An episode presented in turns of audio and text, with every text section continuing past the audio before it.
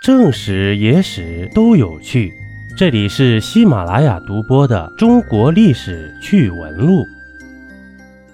咱们书接上集，上一集呀，咱们揭秘了青楼拜吕洞宾，太监拜岳飞。这一集呢，咱们接着揭秘黑道拜关羽，盗墓拜曹操。那么一代枭雄曹操又和盗墓有什么关系呢？在古代啊。视死如视生，死者为大，极为看重祭祀文化。这墓穴的风水建造，再加上帝王厚葬之风盛行，难免会有人惦记上埋在地下的那些奇珍异宝。所以啊，这盗墓贼也应运而生了。听过《鬼吹灯》相关的盗墓小说呀，这盗墓贼可有很多称呼啊：发丘、摸金、搬山、卸岭。卸岭力士与摸金校尉，名字不同，分工不同，其实呢都是土号子。这里咱们着重说一下摸金校尉，寻龙分金看缠山，一重缠事一重关，关门如有八重险，不出阴阳八卦行。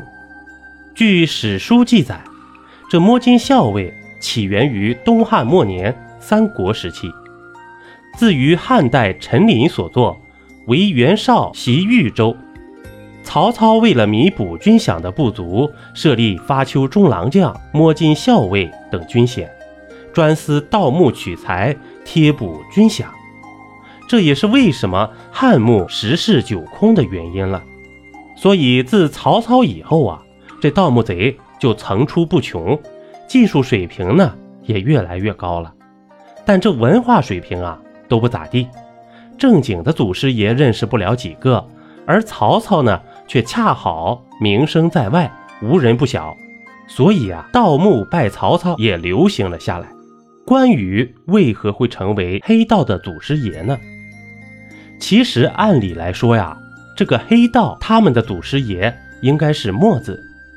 墨子约公元前三七二年到公元前二八九年，名狄。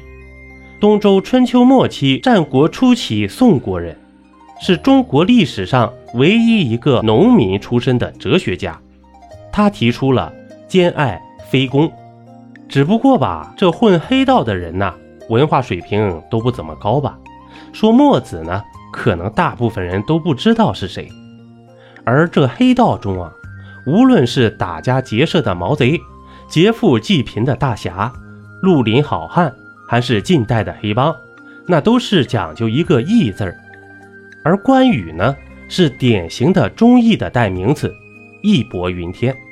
而且说起关二爷，无人不知，无人不晓，所以呢，这关羽就成了黑道的祖师爷了。现在啊，是和谐社会，扫黄打黑，拒绝黄赌毒啊，但是二爷的精神还是值得学习。仔细思考，你会发现，越是那些上不得台面的职业，包装越华丽，大多都是有违道德、有违法纪，金玉其外，败絮其中的。一杯故事，一口酒，这里是历史绞肉机，我是金刚经。本集播完，感谢收听订阅，咱们下集呀，不见不散。